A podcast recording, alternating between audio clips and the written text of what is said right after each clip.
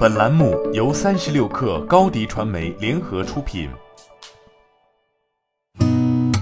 八点一刻，听互联网圈的新鲜事儿。今天是二零二一年六月二十八号，星期一。您好，我是金盛。据《华尔街日报》报道，根据滴滴最新提交的公开文件，该公司首次公开募股的目标估值为六百二十亿至六百七十亿美元。而据知情人士透露，滴滴完全稀释后的估值可能超过七百亿美元。据深圳发布，昨天专业机构对赛格大厦的房屋沉降、倾斜率、加速度等情况持续进行实时监测。专家组表示，截至当天中午，各项监测数据正常，未超出相应标准要求。目前，相关监测、检测和鉴定工作仍在加快推进当中，相关情况将及时通报。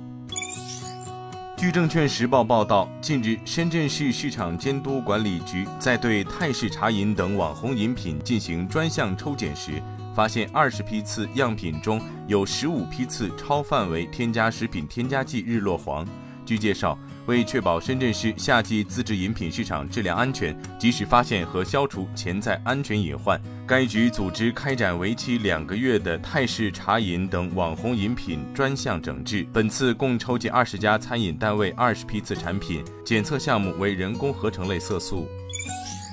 根据工信部公布的最新消息，华为 P50 的 4G 版本目前已经入网公示，并且信息显示该机将出厂直接预装鸿蒙系统，这也是华为首款直接预装鸿蒙系统的手机产品。目前工信部页面暂未公布设备图片。据同花顺金融研究中心报道，昨天香港财政司司长陈茂波发表随笔称，除了在零售层面的电子支付，我们亦推动深化央行数码货币使用的研究。除了现实在跨境贸易支付层面继续适用 CBDC 外，未来一年，我们会为在香港发行批发及零售层面 CBDC 加强准备，包括研究港元数码货币在本地零售层面的应用，并继续与中国人民银行合作，就数字人民币在香港的使用进行技术测试，为内地和本港居民提供便捷的跨境支付服务。据证券时报报道，格力电器表示，高瓴资本充分尊重公司经营班子和高管团队，公司管理层也将恪尽职守，把业务做好，推动公司做大做强，稳健发展。另外，原材料涨价对行业整体而言是普遍性挑战，公司在积极推动从产品设计和成本控制角度来降低原材料涨价带来的影响。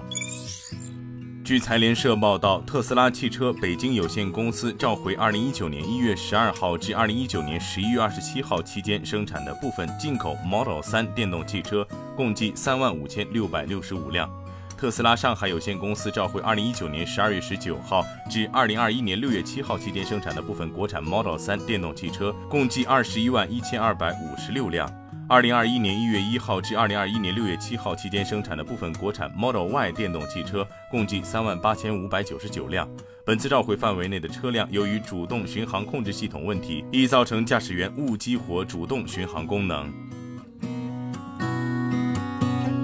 今天咱们就先聊到这儿，我是新盛八点一刻，咱们明天见。